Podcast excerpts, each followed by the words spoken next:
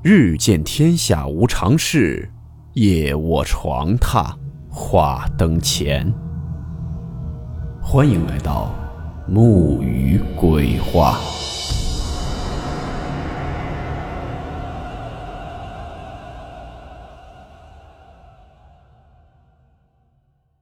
大家好，我是木鱼。今天呢是两个故事，来自网友贝尔多。和一名匿名网友分享。故事名称：捡钱。温馨提示：本故事含有未经证实的内容和边缘化知识，部分内容超出普遍认知。如感到太过冲击自己的主观认知，请大家当做故事，理性收听。第一个故事。是网友贝尔多分享，我以第一人称讲述。我在哈尔滨上的大学，那个学校在学府路上。那时候我们学校旁边在扩大校区，都是在施工。我和我同寝室友因为刚开学，晚上没事想要出去溜达溜达，就一起沿着马路往隔壁校区走。边走边聊天，走着走着，他就喊等等。他说他踢到了一个东西，然后就往前走了几步，捡了起来，对着路灯照了一下，看到是一张那种绿色的一元钱纸币。他捡起来就揣进兜里了，就是个小插曲。我们继续溜达，转了一圈后呢，就回了寝室。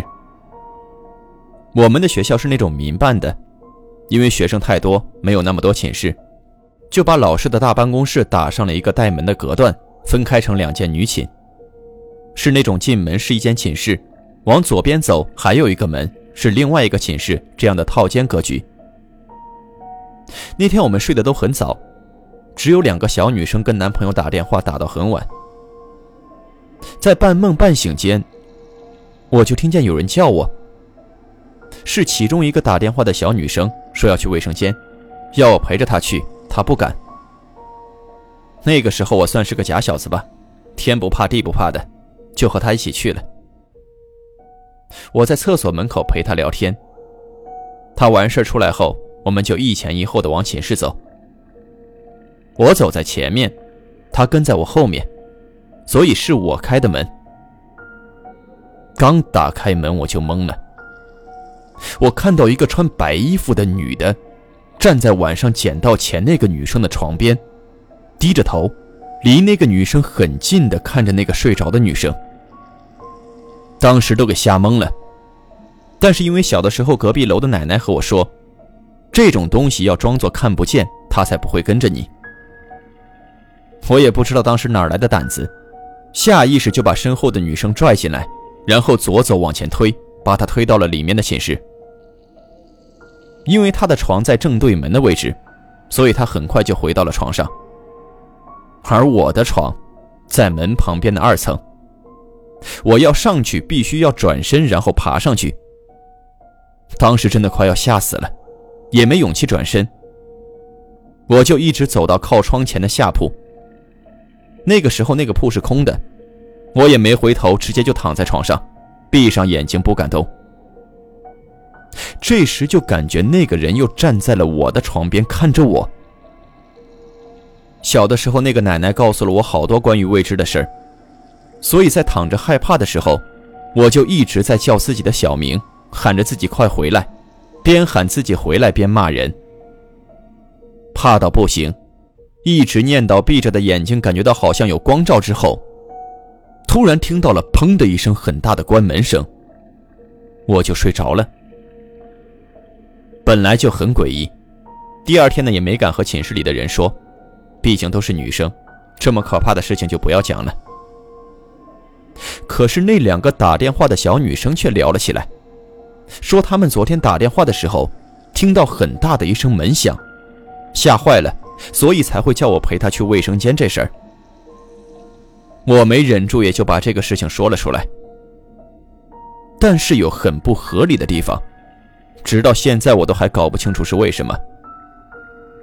打电话的小女生说是听到了“砰”的关门声后，因为害怕，所以才叫我起来陪她上厕所。而上厕所之前，我却什么都没有听到。但是我在上厕所回来后，看见床边那个人之后，睡到床上才听到了关门声。时间是完全不对的，但都确实听到了关门声。难道是时空错乱了？现在想想都后怕。小的时候，因为家里的房子后面就是菜农的田地，还曾经死过人。家附近呢，其实这种东西也见过一些，但是没有这个凶。这次真的是有生以来最害怕的一次了。再以后，因为年纪大了，也很少碰到这些事儿了。第二个故事，来自一名匿名网友分享，第一人称讲述。二零零三年左右，我上初中。有一次记得是放假，爸妈去上夜班了。那时候网上冲浪刚流行起来，我拿着十块钱就去网吧玩。当时呢是一块五一个小时，玩到估计快三四点，因为离家比较远，那时候自行车经常丢，我也没骑车，跑着去的，所以我得提前走路回家。快到家前面有一段路。是没有路灯的，但是那天晚上北边莫名的冒着红光，好像那边着火了一般，整个北边红彤彤的一片。这个时候我看到前面有一位老人在走。之所以是老人，是因为我觉得他走得很慢，好像是个老太太，始终保持着一段距离。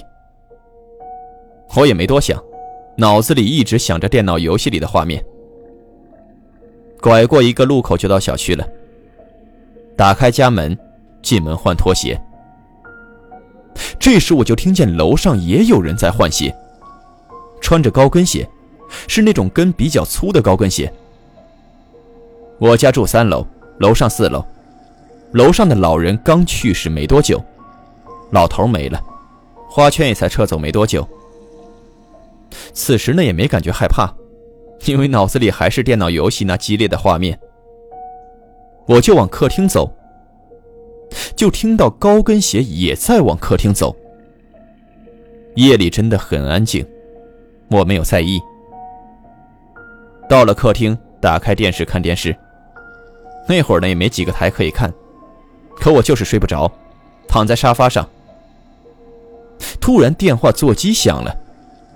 我吓了一跳，我心想肯定是我妈打来电话，看我在不在家的。我一个箭步冲到卧室准备接电话。惊悚的一刻来了，那高跟鞋瞬间跟我一样在上面发出了急促的声音，也要跑到卧室。这一情景历历在目，我当时好像不敢动了。电话响了两声就不响了。我一下从电脑游戏的画面拉入了此时的情景中，感觉不是恐怖，是惧怕。我突然想起，楼上的老汉走了之后，老太太被儿子们接回家住了。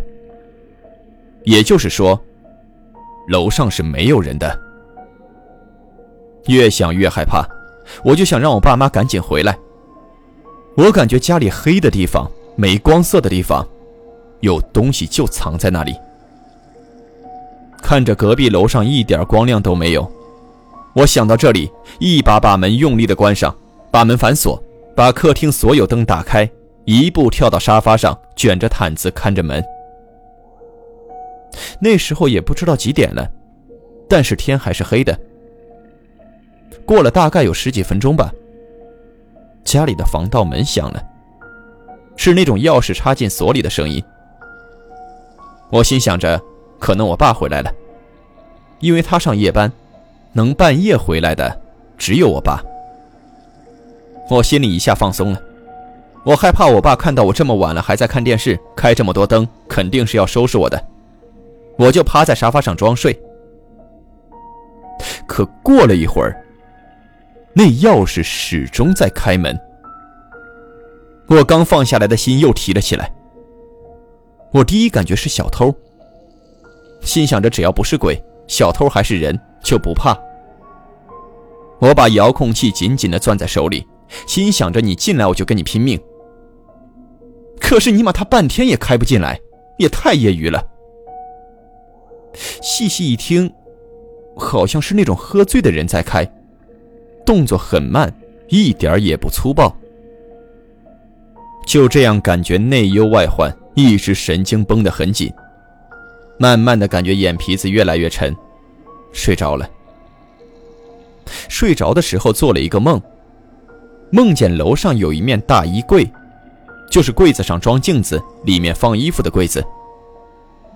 我看见镜子里面有一个人一直在那里跳，戴着回民同胞戴着的白帽子，但是看不清楚脸。很诡异的一个晚上。醒来后，我爸妈都回来了。中午吃饭的时候，我也不敢说，因为说半夜上网会被打死的。自己仗着白天，偷偷的跑到楼上，耳朵趴在门上听里面的动静。里面静悄悄的。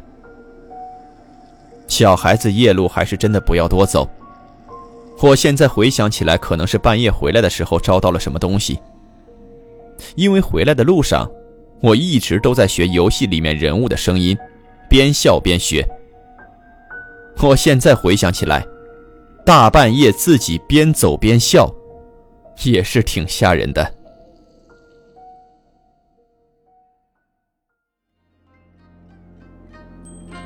好了，我们今天的故事到此结束，祝你好梦，我们明晚见。